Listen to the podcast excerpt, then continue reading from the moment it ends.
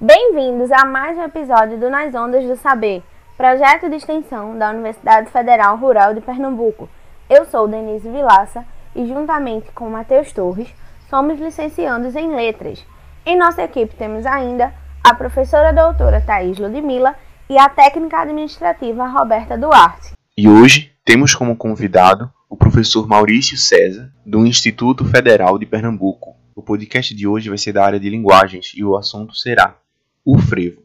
Olá, gente. Meu nome é Maurício César, sou professor de música no curso de licenciatura em música do Instituto Federal de Pernambuco. Hoje vamos falar de cultura pernambucana e o estilo escolhido para a nossa conversa é o frevo.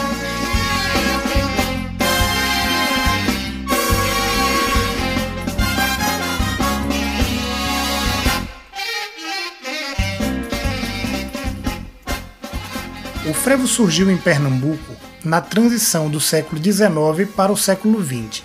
Nesse primeiro momento, o frevo era executado por bandas que traziam no seu repertório dobrados, machiches e polcas.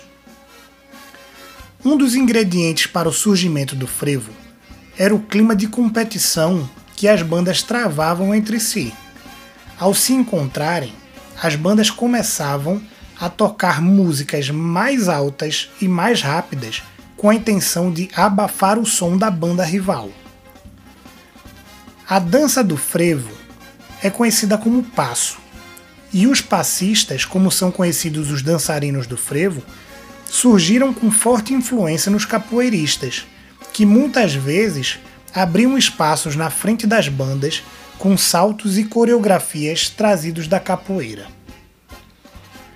O nome tem origem na palavra ferver, que na pronúncia popular virou frever, depois fervor e enfim frevo. Nesse período de surgimento do frevo, o Brasil vivia a recente abolição da escravidão, em 1888, e a proclamação da República, em 1889.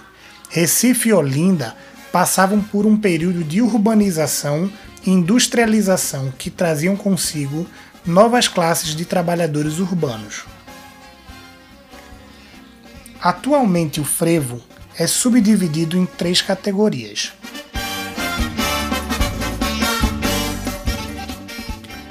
O frevo de rua é o frevo completamente instrumental, tocado normalmente por orquestras e executado em andamento rápido, exigindo um grande preparo técnico dos músicos.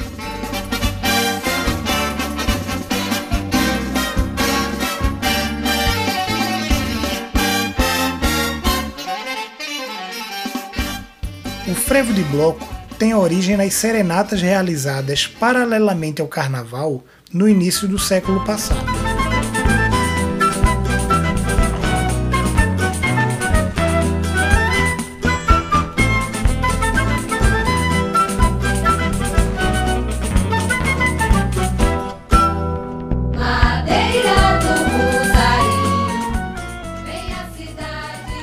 Formação que executa o frevo de bloco é também conhecida como orquestra de pau e corda e é composta por instrumentos de corda, como banjos, violões, cavaquinhos e bandolins, instrumentos de sopro, como flautas, clarinetes, instrumentos de percussão, como pandeiro, caixa e surdo, e um coral formado por vozes femininas.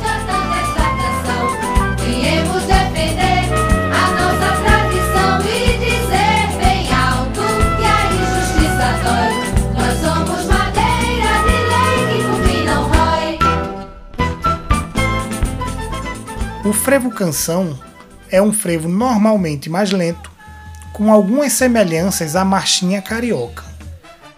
É composto por uma introdução e uma parte cantada, terminando ou começando com um refrão. Podemos citar Alceu Valença e Claudionor Germano como dois dos principais cantores dessa modalidade. Quero ver novamente vassoura na rua abafando Tomar umas e outras cair no passo Voltei, Recife Foi a saudade que me trouxe pelo braço nós temos duas datas comemorativas para o frevo. O Dia Estadual do Frevo, que é comemorado no dia 9 de fevereiro, e o dia 14 de setembro, marcado como Dia Nacional do Frevo.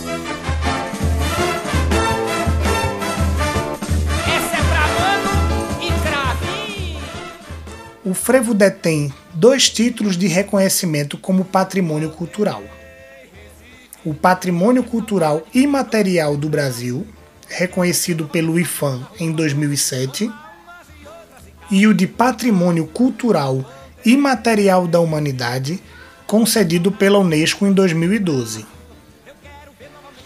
Em Recife, temos um Museu do Frevo. Esse espaço é conhecido como Passo do Frevo, que fica localizado na Praça do Arsenal da Marinha, no Recife Antigo. Recomendo que vocês possam conhecer o Passo do Frevo com sua escola, com seus amigos ou seus familiares.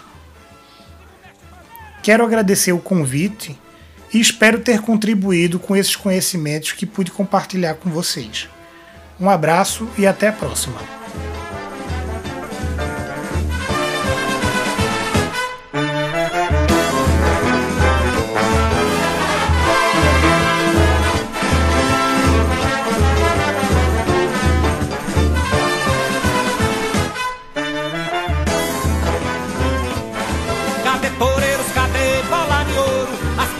Lenhadores, o nosso batuta de São José. Quero sentir a embriaguez do frevo, que entra na cabeça, depois toma o corpo e acaba no pé.